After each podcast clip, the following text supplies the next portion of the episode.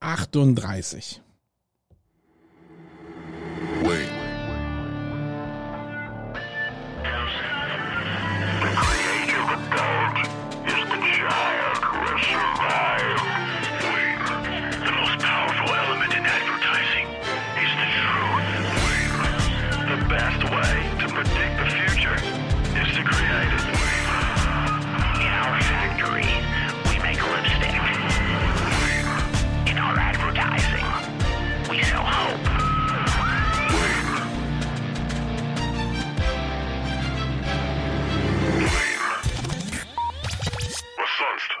Ja, hallo und herzlich willkommen von mir, Marco Young. Ich bin der Host in dieser Sendung, nicht der Horst. Schön, dass du wieder eingeschaltet hast hier in diesem etwas anderen Podcast. Hier geht's um Suchmaschinenoptimierung, aber äh, das vielleicht so als Fokus. Eigentlich geht's mehr um Unternehmertum, glaube ich.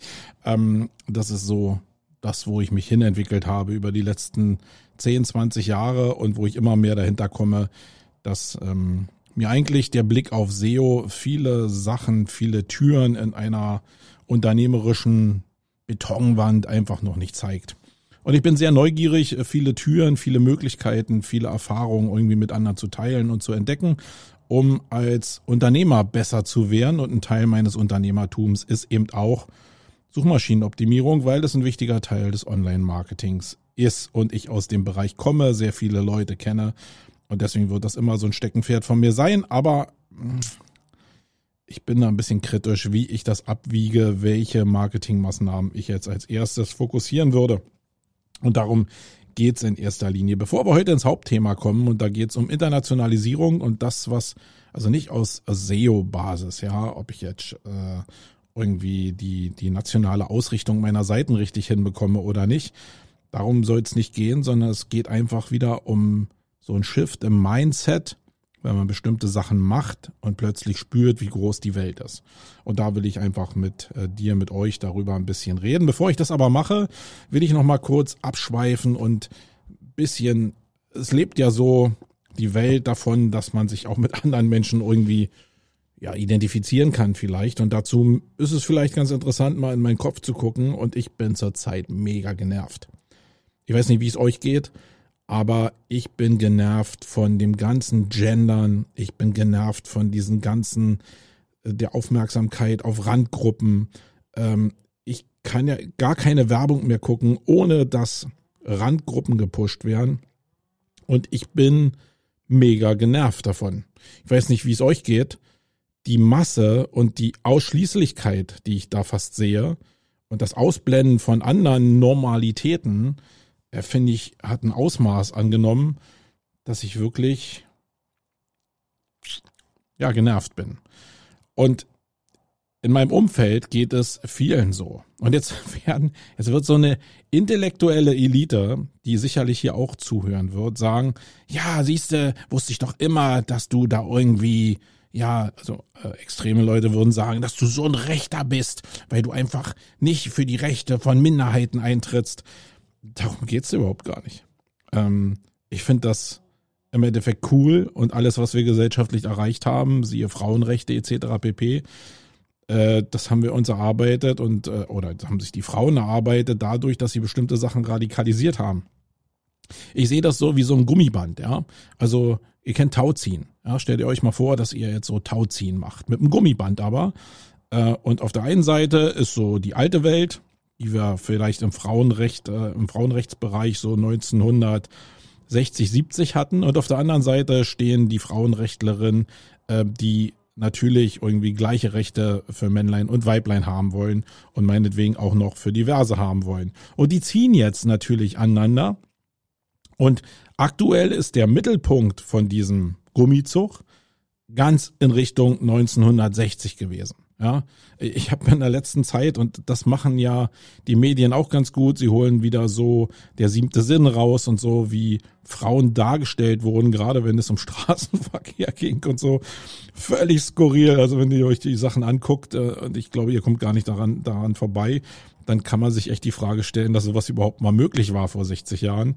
Äh, ist schon, oder ähm, nicht mal 60 Jahren, 50 Jahren, das ist schon extrem scary. Ja, und da war ja äh, der Anfangspunkt. Und jetzt fangen auf der anderen Seite an dem Gummizug Frauenrechtlerinnen an zu ziehen. Ja, und da das ja ein Gummizug ist, musst du sehr stark auf der anderen Seite ziehen, damit in der Mitte sich der Punkt, also die gesellschaftliche Anerkennung und das Wertesystem, was sich damit verändert, einfach nachjustiert. Das heißt, die auf der anderen Seite, die jetzt ziehen, die müssen, also wenn ziehen laut bedeutet, dann müssen die sehr, sehr laut sein und sehr, sehr viel anprangern, sehr viel einfordern, damit sich in der Mitte ein bisschen was bewegt. Und das ist am Ende des Tages genau richtig. Weil nur wenn da einer sehr stark zieht, ja, äh, dann wird sich in der Mitte wirklich was zum Besseren bewegen. Ich kann mich noch sehr gut daran erinnern, dass ich äh, zu dem Anfängen des Christopher Street Days, wo es ja um die Rechte von Schwulen und Lesben in erster Linie geht, dass ich sehr irritiert war darüber, dass da irgendwelche Lack- und Lederleute mit Lilliputanern an der Kette irgendwie über die Straße gelaufen sind. Und habe ein bisschen dafür gebraucht, äh, natürlich in dem Verständnis, dass das genau dieses Ziehen ist. Dieses Radikalisieren, dieses Aufmerksamkeit generieren, was wir auf Mark aus dem Marketing ja kennen. Das machen die ganz gut im Endeffekt, um den Mittelbau im Endeffekt zu bewegen. Und wir sind jetzt aktuell in keiner anderen Zeit. Es sind immer noch Leute, die auf der anderen Seite ziehen, ziehen, ziehen, ziehen, ziehen, um in der Mitte was zu verändern. Und dieses Ziehen, das war 1970 nicht so laut, sondern da gab es ein paar Medien, da konntest du das irgendwie so publizieren, da gab es ein paar äh, Zeitungen, die wie die Emma, die jetzt irgendwie für Frauenrechte eingestanden sind, aber es war nicht so laut und schrill, wie es aktuell in der Medienlandschaft und in der Psychologo psychologischen äh, Landschaft von Social Media Aggregatoren da draußen aktuell möglich ist oder äh, abläuft. Und jetzt kommen natürlich diese Welten zusammen. Ich verstehe diesen Prozess von, du musst auf der einen Seite ziehen, damit in der Mitte sich was bewegt, aber durch diese mediale Präsenz ist es mega nervig, weil du denkst, dass Normalität überhaupt gar keine Rolle mehr spielt, weil dieses äh, Eintreten für Minderheiten oder für Rechte, die noch eingefordert werden müssen, so extrem massiv ist, dass ähm, ich davon nur noch genervt bin. Also das ist im Gendern so, das ist aber auch teilweise mit Frauenrechten jetzt so. Und ich muss mir immer wieder einreden, hey nein, das muss so sein, damit sich die Mitte bewegt. Da muss ich ein bisschen tolerant sein und dennoch nervt's mich. Ich glaube, in diesen beiden Welten äh, finden die meisten Menschen statt, wenn sie ehrlich sind. Äh, ob man das sagen darf, ist eine ganz andere Geschichte. Wir sehen ja aktuell an Joshua Kimmich, was man in Deutschland sagen darf und was man nicht sagen darf, was gesellschaftlich geächtet wird und was nicht geächtet wird, was auch Vereine unter bestimmten Druck einfach in einem Milliardenbusiness einfach tolerieren.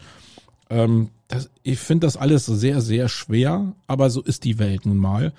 Und am Ende des Tages muss ich sagen, dadurch, dass die immer geschrien haben, ist die Welt ein Stück besser geworden. Ja, also schon für, für im rechte Bereich deutlich äh, besser geworden. Jetzt ist es so, ich glaube, das, was alles aber übertüncht in dem Bereich ist, und da bin ich jetzt richtig genervt, weil das einfach manchmal auch in die falsche Richtung geht, ist äh, natürlich Klimawandel. Klimawandel ist das zentrale Thema, natürlich auch von bestimmten Interessengruppen auch so gefördert. Ich bin überhaupt kein Leugner, aber es geht alles nur noch um Klimaschutz, Klimaschutz, Klimaschutz, Klimaschutz, Klimaschutz. Und das verkennt doch einfach, dass wir umweltmäßig noch ganz andere Probleme haben. Äh, ich erkenne kaum noch jemand, der über das Müllproblem redet, über Mikroplastik redet, über die Verseuchung der Ozeane. Das wird alles durch den Klimawandel irgendwie erstickt. Und das ist ein Problem. Wenn das Narrativ Klimawandel ist und nicht das Narrativ äh, Sachen, die wir als Menschheit wirklich verkackt haben und die wir insgesamt angehen müssen, dann fehlt mir einfach was. Da wird einfach laut geschrien und so laut geschrien, dass bestimmte Sachen einfach überdeckelt werden. Und das Müllproblem, das weltweite Müllproblem, ist ein so ein Ding, was wenigstens genauso äh, dringend ist wie der Klimawandel. Weil es bringt überhaupt nichts, wenn wir das Klima irgendwie retten und wir ersticken aber Müll oder die Artenvielfalt wird durch unsere Art des Wirtschaftens oder der Müllproduktion kaputt gemacht. So, diesen kleinen Ausflug musste ich jetzt einfach mal machen, weil das wirklich, wirklich mich nervt. Und ähm, ihr könnt gerne mal in die Kommentare reinschreiben, ob es euch da ähnlich geht oder ob ihr denkt, Marco, jetzt habe ich dich erwischt, du bist ein Rechter. ja, die wird es auch geben, aber scheißegal. Ähm, dann habe ich mich, ähm, und noch ein kleiner Ausflug am Rande, habe ich mich mit mh, mm, Machine Learning basierten Textgenerierungsmaschinen beschäftigt. Äh, in dem Zusammenhang ähm, gibt's ja dieses GPT-3, wo äh, auf Basis von AI und Machine Learning äh, Texte in bestimmten Mustern generiert werden. Auf diesen, auf diesen Mustern äh, gibt's jetzt ein paar Tool-Ausspielungen, wie zum Beispiel Phrase oder noch ein paar andere Sachen. Und mit denen habe ich mich, also gerade mit Phrase habe ich mich in der letzten Woche mal beschäftigt, in der natürlich in der äh, Mensch, menschgemachten Hoffnung, dass ich äh, mir die Kosten für Texter sparen könnte, weil einfach so eine Maschine mir ganz coole datenbasierende Texte generiert. Und ich muss sagen, dass ich da sehr ernüchternd war. Ich bin da mit sehr viel Enthusiasmus rangegangen, habe gesagt, gedacht, da passiert was, weil alleine der Effekt, dass du einen Satz anfängst und mit einem gewissen Wortcluster äh, die Maschine einfach diesen Satz zu Ende schreibt, das hat eine gewisse Form von Faszination. Wenn du aber natürlich immer wieder neue Sätze anfängst und der Inhalt eigentlich immer identisch ist, weil die Datenbasis auch identisch ist, dann kommt sehr schnell dieser Punkt von Ernüchterung. Und entweder ist da die Tatsache da, dass ich diese Maschine noch nicht so richtig bedienen kann, diese die Möglichkeit besteht wirklich, dass man das trainieren muss, dass wirklich unique Textteile entstehen, die sich nicht immer wieder wiederholen. Ähm, ich glaube, da ist noch ein bisschen Luft im Verständnis. Wie gesagt, ich habe da jetzt mit diesem Tool vielleicht zwei, drei Tage verbracht, irgendwie jeweils zwei, drei Stunden. Und äh, da ist das bestimmt noch nicht Weisheitsletzter Schluss. Mm, aber es kann auch sein, dass es einfach ein Recherchemittel ist, wo man bestimmte Muster und äh, Themen zusammenbauen kann, die aus anderen Webseiten irgendwie entstanden sind, wie Fragen, ähm, wie Aufzählungspunkte, wie Überschriften, wie Description und die Sachen zusammenträgt, um dann einen sehr, sehr holistischen Inhalt zu bauen, den man dann nochmal ausformulieren muss und damit auch durch, gerade durch Stoppworte oder durch Füllwörter irgendwie äh, dem Inhalt doch eine Organik gibt, die ja schon so wichtig ist. Jeder da draußen hat einen bestimmten Schreibstil, zumindest äh, bei persönlichen Publikationen und das ist auch extrem wichtig. Wir haben hier einige Kunden in der Agentur gehabt, die zu uns gekommen sind mit mit äh, Publikationen, Blogs etc. pp, die wirklich super liefen, die aber immer von den Inhabern geschrieben wurden oder von einem von einem Zweier- oder Dreiergespann geschrieben wurden. Und wenn du dann an den, den Anspruch hast, deinen Inhalt zu erweitern und Texte noch oder Inhalte, Artikel dazu zu bringen, dann ist es ultra schwer, diesen Schreibstil, den diese drei haben, der für sich noch unterschiedlich ist, äh, so fortzusetzen, auch mit, mehrere, mehr, mit mehreren ähm, Redakteuren, äh, dass das irgendwie die Community, die dahinter steht, dir abnimmt. Das ist wirklich mega, mega schwierig. Ähm, und das zeigt, wie, wie aussagekräftig bestimmte Formulierungsarten sind oder wie das Verwenden von Füllwörtern, welchen Einfluss das hat auf die Erkennung von Schreibstil. Genauso wie ihr jetzt meine Stimme hört und denkt, ha, das der Marco, der ist äh, bestimmt Berliner, weil der einfach ein bisschen Berliner hat. Damit ist ja eine gewisse Assoziation verbunden. Ähm, und eine gewisse Personality und genauso ist es mit Schreibstil auch. Dazu gehören aber nicht nur Arten wie Füllwörter, sondern dazu gehört auch vielleicht äh, das Einbauen, also nicht das gezielte, sondern das einfach passierende Einbauen äh, von Schreibfehlern, ja, von Unzulänglichkeiten, die einfach in der Natur der Person liegen und die man dann aushalten muss oder kann, die aber einen gewissen Teil von Personality ausmachen. Also, ich werde euch weiter auf dem Laufenden halten, was Phrase und Co. irgendwie so ähm, noch ähm, an Überraschung parat halten. Ich werde auch mal ein paar Artikel online stellen, gerade für so für sachliche Bereiche wie ein Glossar. Äh, Glaube ich, kann man das ganz gut verwenden. Müssen wir mal gucken, was dabei rauskommt. Ich habe natürlich ein bisschen die Sorge, dass wenn jetzt sehr viele Leute ein Tool für, ich weiß jetzt nicht, 49 oder 99 Euro benutzen, dass die Texte natürlich alle gleich aussehen. Und dann ist es ja auch für SEO relativ platt, sage ich jetzt mal. Ja, also ich halte euch auf dem Laufenden. Wenn ihr da Erfahrung gemacht habt, also äh, die Welt ist nicht, hier, da bin ich nicht der Nabel, sondern wenn ihr da Erfahrung gemacht habt, dann äh, schreibt doch das mal in die Kommentare oder meldet euch bei mir und dann können wir vielleicht mal einen Talk dazu machen, wie die Erfahrungen sind. Können wir einfach vielleicht mal einen extra Podcast machen, um die Sachen so ein bisschen zusammenzubringen. So, dann habe ich heute, und, und heute ist ja Dienstag, ähm, einen Artikel gefunden auf, ich glaube, Search Engine Land war das, wo beschrieben wurde, dass es wieder irgendwie eine Aussage gab von John Müller, wo er sich über die Qualitätsfaktoren von Content ausgelassen hat. Und ihr, ihr wisst ja, wenn ihr hier schon eine Weile zuhört, dass ich da sehr kritisch gegenüber bin, was, was Google sagt, weil wenn du einfach mal ein halbes Jahr die Publikationen von John Müller und von Google durchliest, dann merkst du, dass, dass das halt einfach überhaupt nicht greifbar ist. Das ist wie ein Stück nasse Kernseife, die flutscht dir einfach aus der Hand. Am Ende des Tages bringt das überhaupt gar nichts dazu zu hören. Aber manche Sachen bringen mich halt dann wieder auf die Palme. Äh, mit manchen Sachen triggert er mich einfach. Und in dem Fall war es halt so, dass er gesagt hat, okay, auf die technischen äh, Zulänglichkeiten, die man im äh, für das Ranking irgendwie erreichen muss. Äh, da wird immer sehr große, sehr großer Fokus drauf gelegt. Das ist auch wichtig. Das ganze Core Web Vital ähm, Gedöns ist ja ein Bereich, in dem man sich schon, mit dem man sich schon beschäftigen sollte, ja, aber dem man auch nicht so einen Riesenwert geben müsste, wenn man verstehen würde, in welchem Kontext manche Seiten stattfinden, wie zum Beispiel Seiten, wo es sehr stark um Medienlast geht. Da hast du halt einfach nicht die Werte und trotzdem ist es extrem wichtig, ein Video auf deiner Seite zu haben, vielleicht diesen Bang-Effekt auf deiner Seite zu haben, irgendwelche Animationen auf der Seite zu haben, große Bilder zu haben, die qualitativ hochwertig sind und die nicht JPEG-mäßig auf Null reduziert sind oder eben auf irgendwas, was unter 100 KB ist. Äh, so eine Sachen einfach abzufedern, um am Ende des Tages noch ein Erlebnis für den User zu generieren, ohne das alles einzuhalten. Ähm, da kannst du dich natürlich mit beschäftigen, aber Google ist es extrem wichtig, das hat er zumindest gesagt, dass das Design der Seite auch stimmt. Ja, dass das Layout stimmt, dass das Design stimmt, dass das Look and Feel stimmt. Ähm, deswegen rendern die ja teilweise auch Seiten, um so ein bisschen ein Gefühl von diesen Seiten zu bekommen. Und da denke ich, ist es das erste Mal, oder bei vielen Sachen ist es ja so, aber da ist es jetzt nur wirklich, wirklich Quatsch. Weil das einfach so unterschiedlich ist, äh, wie die Leute, mit welchem Vortisch die Leute auf eine Internetseite kommen und was die da erwarten. Also die geprägte Erwartungshaltung hin zu einem Produkt zum Beispiel äh, ist doch eine völlig, also ist doch völlig losgelöst von, von dem, was wirklich Inhalt ist.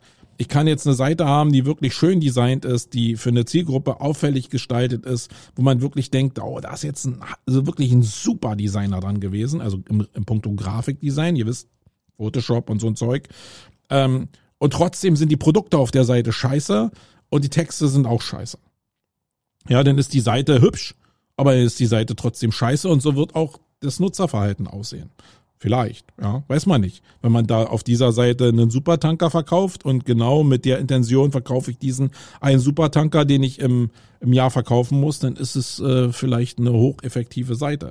Aber das, was Google erkennen kann und algorithmisch bewerten kann, um dann zu sagen, diese Seite ist wertvoller als eine andere Seite mit so einem Kipping Point, da ist es halt äh, total schwierig. Genauso kann es aber sein, dass ich eine super hässliche Seite habe, wo überhaupt gar kein Designer dran sitzt, sondern wo ich seit zehn Jahren schon immer dasselbe mache, die Inhalte aber brillant sind für diese Zielgruppe, weil sie eigentlich im Kern genau das bieten, was die Zielgruppe hören will, dann kann diese Seite eben hochrelevant sein. Wo will Google diese Unterscheidung matchen von am Ende ja Conversion und Nutzerzufriedenheit? Ähm, das geht ja am Ende eigentlich gar nicht. Und da es nicht geht oder sehr, sehr schwer erfassbar ist, weil Google eben zwar sieht ein bisschen, wie die äh, Interaktion auf den Seiten ist, wie die Absprungraten sind, etc. pp. Aber sie sehen nicht den Kernfaktor, nämlich wo Geld auf den Seiten verdient wird. Ja, also ich sehe vielleicht noch, ob ich ähm, irgendwie einen Warenkorb da dran habe und irgendwie ähm, ähm, den Verkauf direkt über das über meinen Shop mache oder irgendeine Seite mache, aber wie viel dann wirklich also verkauft wird, der, die Prozesseinleitung sehe ich durchs Tracking vielleicht noch, aber wie viel denn am Ende verkauft wird, Ich glaube, da tut sich, das kann Google also schon erfassen, aber nicht als komplett erfassen aktuell. Also da müssten sie ja irgendwie manuell angepasste Analytics-Daten in Search einbauen, um das erkennen zu können. Und da das nicht so ist, äh, wird am Ende auch nicht klar, ob dann die Seite für den Nutzer das richtige Ergebnis gegeben hat. Ob erstens die Information passend war, äh, für den, der mit dem Kontext gerade auf diese Seite gekommen ist und zu einer gewissen Conversion geführt hat. Das muss ja nicht immer ein Sale sein, das kann ja auch ein Lead sein oder das, der Konsum von irgendeinem Produkt, der dann hoffentlich aber in irgendein, in ein, ja, Konversionselement mündet, wo ich noch Geld verdienen kann. Diese ganzen Sachen sind so individuell und so schwer auch zu handeln, dass Google das gar nicht so abbilden kann. Also, was ist die, also, wenn das alles so kompliziert ist, und ich glaube, es ist so kompliziert, dass es nicht mehr greifbar ist, bleibt am Ende ja eigentlich nur diesen ganzen Karren umzudrehen und zu gucken, was ist denn Google eigentlich wichtig? Was will Google denn wissen? Sie wollen wissen, ob Marken präsent sind und ob die Marken, die denn da präsent sind, so eine hohe Akzeptanz haben mit ihren Produkten, dass durch die Resonanz, die im Netz entsteht und durch den Inhalt vielleicht auch eine Wertigkeit zustande kommt, die rank, äh, ja, rankungswürdig ist, rankingwürdig ist. Und äh, das zu erkennen ist ja schon seit vielen Jahren und Jahrzehnten im Endeffekt äh, das Ziel von Google. Und ich glaube, damit sollte man sich mehr auseinandersetzen und dann äh, einfach in den unteren Bereichen gucken, wie kann ich das denn wohin leiten, diesen Trust, als dass ich jetzt probiere, an jeder Schraube unten zu drehen, weil die habe ich einfach nicht mehr im Griff. Es gibt doch, also wenn du einfach diesen, die, diese Welt dir anguckst, dann gibt es die ganzen erfolgreichen Menschen da draußen, egal ob im Influencer-Bereich oder im Produktbereich oder auch in, ähm, naja gut, redaktionelles Zeug will ich mal vielleicht ein bisschen rauslassen, weil die schon sehr über, über Search auch leben. Aber die meisten großen Geschäftsmodelle basieren nicht darauf, dass du deinen Hauptumsatz über Search machst, sondern da geht's um Produkt, da geht's um Absatz, da geht's um Markenbildung, da geht's um Verbreitung, Internationalisierung äh, und nicht wo muss ich jetzt noch den Titel optimieren? Da kann ich mir Leute anstellen, aber das ist nicht der Fokus. Also ich werde einen Casey Neistat zum Beispiel als YouTube-Star, dem ist SEO völlig scheißegal. Es ist auch irgendwelchen Ankerkrauts oder irgendwelchen Apples oder so scheißegal am Ende des Tages, ob äh, die SEO machen, weil sie ranken sowieso durch die Kraft der Marke und durch die Kraft der Produkte und dann vielleicht in Kombination noch ein bisschen, wenn sie nicht totalen Bullshit geschrieben haben, sondern Seiten bauen, die sich mit dem Produkt auseinandersetzen, dann ranken die natürlich. Also muss man sich doch mehr mit diesem Bereich beschäftigen, dass ich eine Marke in meinem Bereich bin oder eine Marke global werde, um diese Signale zu erzeugen, die ich dann immer noch verfeinern kann. Aber wenn ich so viel zu tun habe, ich habe ein Produkt am Lager und äh, das habe ich jetzt irgendwie hunderttausendmal bestellt, damit meine Kosten irgendwie sinken und ich verkaufe das jetzt immer und immer, dann ist das Natur Natürlichste von der Welt, dass ich einfach damit beschäftigt bin, dieses Produkt zu verkaufen und nicht damit beschäftigt bin, äh, meine, meine, meine äh, Seitentexte zu optimieren. Und wenn ich denn die 100.000 verkauft habe zu einer gewissen Marge, dann dann, dann gucke ich auch nicht mehr auf SEO, sondern dann gucke ich einfach, dass ich vielleicht noch 500.000 ordern kann, um einfach meine Marge zu erhöhen oder den Preis reduzieren zu können, wenn das meine Unternehmensstrategie ist. Also alles dreht sich immer darum, eine unternehmerische Brille zu haben. Und ich glaube, und da bin ich wirklich immer mehr überzeugt von, dass SEO viel, viel deutlich zu klein denkt. Und das sehe ich ja auch. Ähm, ich persönlich habe jetzt irgendwie, bin ja noch in anderen Bereichen unterwegs, im Eventbereich und jetzt in Motion Graphics und 360 Design und Unreal Design, immersives Design. Und da merke ich halt gerade in der SEO-Bubble, wie verbissen man da ist, irgendwie in diesen kleinen Teilen irgendwie Veränderungen hervorzurufen. Und das ist es nicht. Das ist völlig verloren eigentlich. Es geht um das Große und erstmal um eine Chancenerkennung grundsätzlich, wie Märkte sich bewegen aber eben auch eine große Reichweite zu erzeugen, um das Produkt irgendwie in den Markt zu bekommen und nicht Reichweite zu erzeugen über SEO. Ähm, das äh, sehe ich immer als sehr, sehr schwer an. Also wenn dein Produkt scheiße ist, dann hilft dir SEO am Ende des Tages auch nicht. Ich hoffe, ihr habt verstanden, was ich damit meine. Ich werde das hier auch immer wieder ein bisschen abreiten. ähm, weil mich das wirklich beschäftigt und weil ich der SEO-Szene natürlich verbunden bin und im Kern SEO bin. Ähm, die Frage ist eben nur, wie setzt man das ein und nimmt man die ganze Kraft jetzt, um sich auf Kleinigkeiten zu fokussieren oder nimmt man die ganze Kraft, um jetzt mehr Verständnis für Unternehmensabläufe und Marke zu bekommen? Und ich bin immer eher für das äh, Letztere. So, kommen wir jetzt mal, und da sind wir genau in diesem Thema drin. Diese Überleitung war natürlich eigentlich perfekt für meine Welt zumindest. Und das ist ja nur Waynes Welt, meine Welt. Äh, es geht um Internationalisierung. Da geht es jetzt nicht darum, wie ich ja, habe ich schon mal gesagt, äh, dass ich jetzt sage, wie man jetzt Seiten besser optimiert, äh, um international ähm, am Start zu sein mit Suchmaschinenoptimierung oder mit Rankings, sondern es geht um das reine Mindset. Und dazu musst du diesen Sprung dir einmal ermöglichen, ähm, auf die Kundenseite von SEOs zu springen. Ja, also was ist jetzt im Endeffekt die Kunden einer Agentur oder von Freelancern? Das sind Leute, die entweder Dienstleistungen oder in den meisten Fällen Produkte anbieten. Mann, hier ist ja wieder ein Lärm hier unterwegs hier in der Stadt. Ich weiß gar nicht, ob ihr dieses komische, die Straßenarbeiten da auch so laut hört. Egal. Also, ähm, ich finde diesen Perspektivwechsel halt so immens wichtig und stelle immer wieder fest, dass ich bestimmte Sachen der Erkenntnis erst sehe, wenn ich diesen Perspektivwechsel in Richtung Kunden mache.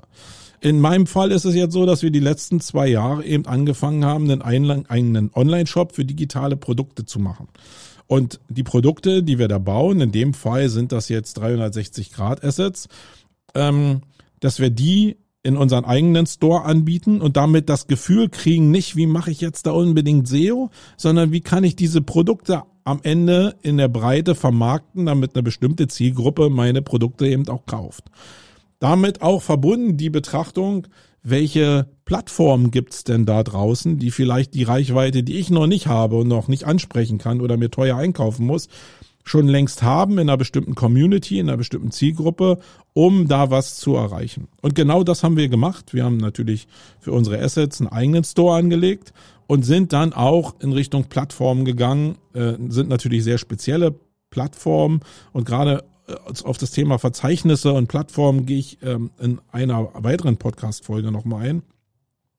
Und dann ist das folgende, oder nee, gehen wir mal andersrum. Ich habe ähm, diese Einstellung von Produkten ist ja an einem Bereich, der noch nicht formiert ist. Genauso war es in SEO ja auch irgendwie, als das gestartet ist 2002. Wenn du noch nicht weißt, wie der Markt so richtig funktioniert und nicht weißt, wo oben und unten ist, gerade im Pricing, dann probierst du, wenn du das zumindest pfiffig machst und den, den Markt verstehen willst, äh, irgendwie auszutesten. Du stellst Produkte rein, gibst dir einen hohen Preis, gibst, stellst Produkte rein, gibst dir einen kleinen Preis, um zu gucken, wo gibt's denn die meiste Traktion und was ist denn in dem Markt überhaupt möglich? Und in diesem ganzen Umfeld haben wir natürlich auch geguckt, wo ist überhaupt Traktion drauf, wo gibt's Nachfrage, wie groß ist die Nachfrage äh, und welche Preise akzeptiert denn der Markt in bestimmten Bereichen. Und das ist mega lehrreich. Das hat überhaupt nichts mit SEO zu tun, sondern das hat einfach damit zu tun, den Markt zu verstehen. Und das ist eine Sache, die ein SEO aber eigentlich auch können musste, können müsste, weil er natürlich äh, perspektivisch und von der Suchintention einer Community oder von, von Suchenden grundsätzlich, dass er nur diesen, die, diese, diesen Perspektivwechsel hinbekommt, wenn er versteht, was auf der anderen Seite gemacht wird. So, und jetzt haben wir das gemacht und sind natürlich deutsch gestartet, weil ich bin Deutscher und äh, das ist meine Muttersprache, ich kann das am besten. Der Markt ist mir irgendwie bekannt, ich weiß, wie die im Dachraum so ein bisschen ticken, wie die Kultur ist. Und wir haben das in Plattformen eingestellt und haben dann gemerkt, hey, wir haben von allen Verkäufen und wir haben wirklich eine ganze Menge Verkäufe gemacht, wieder erwartend, äh, sind die meisten Verkäufe international. Also wir haben von allen Verkäufen, glaube ich, in Deutschland eine Handvoll Produkte verkauft und den Rest alles weltweit. Guatemala, Taiwan, Russland, China, äh, Süd, äh, Südamerika, also die, die wildesten Länder, wo ich gedacht habe, oh, was haben die denn mit 360 Grad zu tun? Und plötzlich kriegst du so ein Gespür dafür, dass in anderen Märkten für das, was du anbietest, teilweise mehr los ist als hier in Deutschland.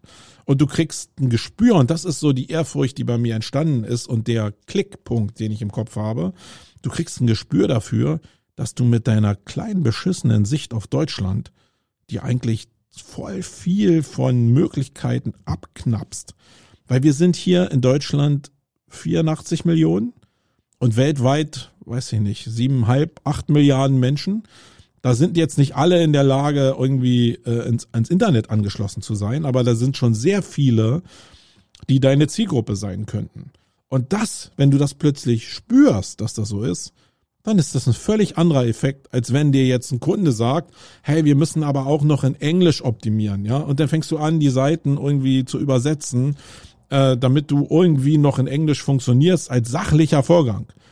Das ist ein völlig anderer Vorgang, als wenn du plötzlich spürst, dass auf einem bestimmten Markt Traktion ist. Und du dann anfängst, auch eine Übersetzung zu machen für deine Seiten, weil es ist ja klar, wenn du international plötzlich verkaufst, hast nur eine deutsche Seite, dass du dann die Leute nicht abholen kannst, weil die einfach deine Inhalte nicht verstehen. Jetzt kannst du ja, wenn du dir Seiten gebaut hast, wo du sehr viel dir Mühe gegeben hast, vielleicht genau diese Texte zu schreiben, über die ich mich vorhin so ausgelassen habe, nämlich emotionale Texte zu schreiben, Sachen, die auf das Produkt zugeschnitten sind, die die Community bespielen. Die kannst du jetzt anfangen, natürlich durch den Google Translator zu schicken und wirst dann sehen, dass aus diesen ja teilweise aus dem Kulturkreis umgangssprachlich geprägten Sachen eine ziemliche Bullshit-Wolke sein kann, wenn du nicht irgendwie ähm, native Speaker da irgendwie ransetzt. Und du merkst schon durch diesen Prozess, und das ist das, was ich auch wieder für das Marketing, für die Optimierung irgendwie immer sage, dass der Prozess, der da in der Erkennung von Märkten und in der Produktion von Seiten etc. pp, dass der Prozess halt extrem mächtig ist, extrem weitläufig ist und immer dazu führt, bei allen Leuten, dass es einen Punkt der Überforderung gibt. Weil irgendwas stimmt in dem Konzept immer nicht entweder ich habe genug Geld, dann habe ich nicht genug Personal in der Regel, oder ich habe nicht das richtige Personal oder das Personal, was nicht so identifiziert ist mit meinem Produkt, äh, dass ich auf, auf Seiten komme, die dann so inspirierend sind, dass Leute vielleicht durch diese geilen Seiten auch mein Produkt kaufen. Auf der anderen Seite sind aber viele Startups und viele Leute, die Märkte erobern, die einfach noch gar nicht die Kohle haben, um sich jetzt irgendwie ja, erstmal ein Shop-System zu leisten. Das ist so das erste Ding schon. Ein Shop-System muss bezahlt werden. Ein Shop-System muss aber auch aufgesetzt werden. Das kostet eine gewisse Zeit. Da gibt's immer irgendwelche Painpunkte, die dann ablaufen, die dann noch mehr Zeit kosten, die noch mehr Geld kosten. Dann kommst du auf die, äh, an die Erkenntnis, dass du Marketing machen musst, äh, um äh, natürlich Reichweite für dein Produkt zu bekommen. Dann kommst du jetzt an so einen Punkt, der Übersetzung, weil du denkst, hey, das muss gemacht werden. Und das trifft jetzt auf eine Welt vielleicht von ein oder zwei Gründern, die noch nicht den Cashflow haben, um sich jetzt große Marketingmaschinen äh, leisten zu können. Und das ist doch in sich ein Problem. Das heißt, es geht nicht darum, ob ich im Marketing oder im SEO jetzt immer aufzählen kann, was kann man denn so machen, sondern das Hauptproblem ist, wie kriege ich es denn eigentlich auf die Straße? Und habe ich einen Sparingspartner an meiner Seite, der so einen globalen Blick auf Marketing und SEO hat oder auf andere Marketingdisziplinen, dass er mir helfen kann, in der richtigen Situation die richtigen Entscheidungen zu treffen und nicht alle Wege gleichzeitig zu gehen, sondern immer eine gewisse Priorisierung hinzubekommen. Und das macht ja auch die Einzigartigkeit und den Erfolg von Unternehmen aus, weil das ist nicht reproduzierbar das, was du in dem Moment, in der Situation entscheidest, wo du gerade so einen Erfahrungshorizont äh, äh, erreicht hast, das macht dein Unternehmen unique. Und jeder, der danach antritt, und das macht ja diese Surblase auch so überflüssig, der hat diesen Kontext, einen völlig anderen Kontext, eine völlig andere Timeline mit ganz anderen Timestamps äh, auf den auf den Abläufen, dass am Ende nie dasselbe Unternehmen rauskommen wird. Äh, aber auch die Chance besteht natürlich, dass es besser ist, wenn du zur richtigen Zeit die richtigen Entscheidungen triffst. Also Internationalisierung meint einfach, dass es für mich ein Schlüsselmoment war, zu sehen, dass für meine Produkte der internationale Markt größer ist als der nationale Markt. Und ich meine Maßnahmen, auch Marketingmaßnahmen, aber auch Designmaßnahmen darauf ausrichte, bestimmte Märkte einfach äh, zumindest erstmal in Englisch abzufrühstücken. Also das heißt noch nicht, dass ich in die Länder wirklich reingehe. Das ist nochmal ein ganz anderer Switch. Aber dass ich wenigstens den Leuten, die jetzt weltweit auf meine Präsenz zugreifen, dass ich denen die Möglichkeit gebe, die Sprachbarriere, die zum Produkt führt, so gering wie möglich zu halten und dann entsprechend Zeit und entsprechend vor allen Dingen Geld investiere, um das zu ermöglichen. Und das war einfach ein Switch, den ich mit euch mal teilen wollte und wo ihr euch vielleicht mal, wenn ihr in diesem Bereich Produkte oder Dienstleistungen unterwegs seid, mal einlassen solltet.